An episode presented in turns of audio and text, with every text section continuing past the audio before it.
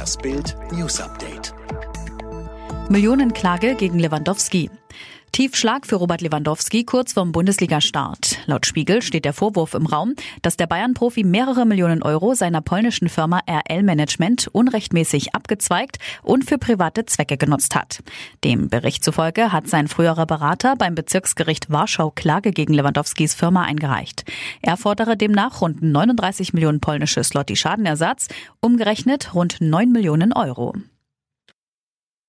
Hammerstrafe für Leistner.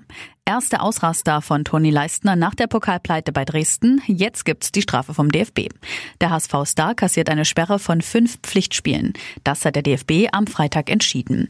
Dazu gibt es eine Geldstrafe in Höhe von 8000 Euro. Allerdings muss Leistner die fünf Spiele nicht sofort aussetzen. 200 Polizisten bewachen Clanmutter-Beerdigung.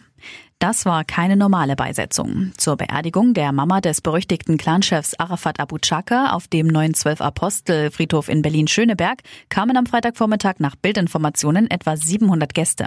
Zudem sicherten gut 200 Polizisten den Friedhof.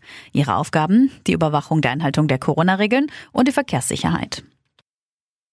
Was macht denn die Mais ganz in Weiß beim Standesamt?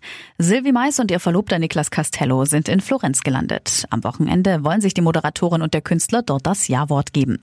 Doch jetzt wurden sie gemeinsam beim Standesamt gesichtet, bereits vor der eigentlichen Trauung. Erfahren Sie mehr über die Hintergründe mit Bild Plus. Trump verbietet TikTok-Download ab Sonntag. Die Regierung von US-Präsident Trump erhöht im Ringen um die Zukunft der populären Video-App TikTok den Druck. Ab Sonntag soll es nicht mehr möglich sein, TikTok und den Chatdienst WeChat herunterzuladen, wie aus einer Mitteilung des Handelsministeriums am Freitag hervorging. Der Download wird dann in den USA blockiert. TikTok soll zudem ab dem 12. November für Nutzer in den USA nicht mehr funktionieren, während dies für WeChat bereits ab Sonntag der Fall sein soll.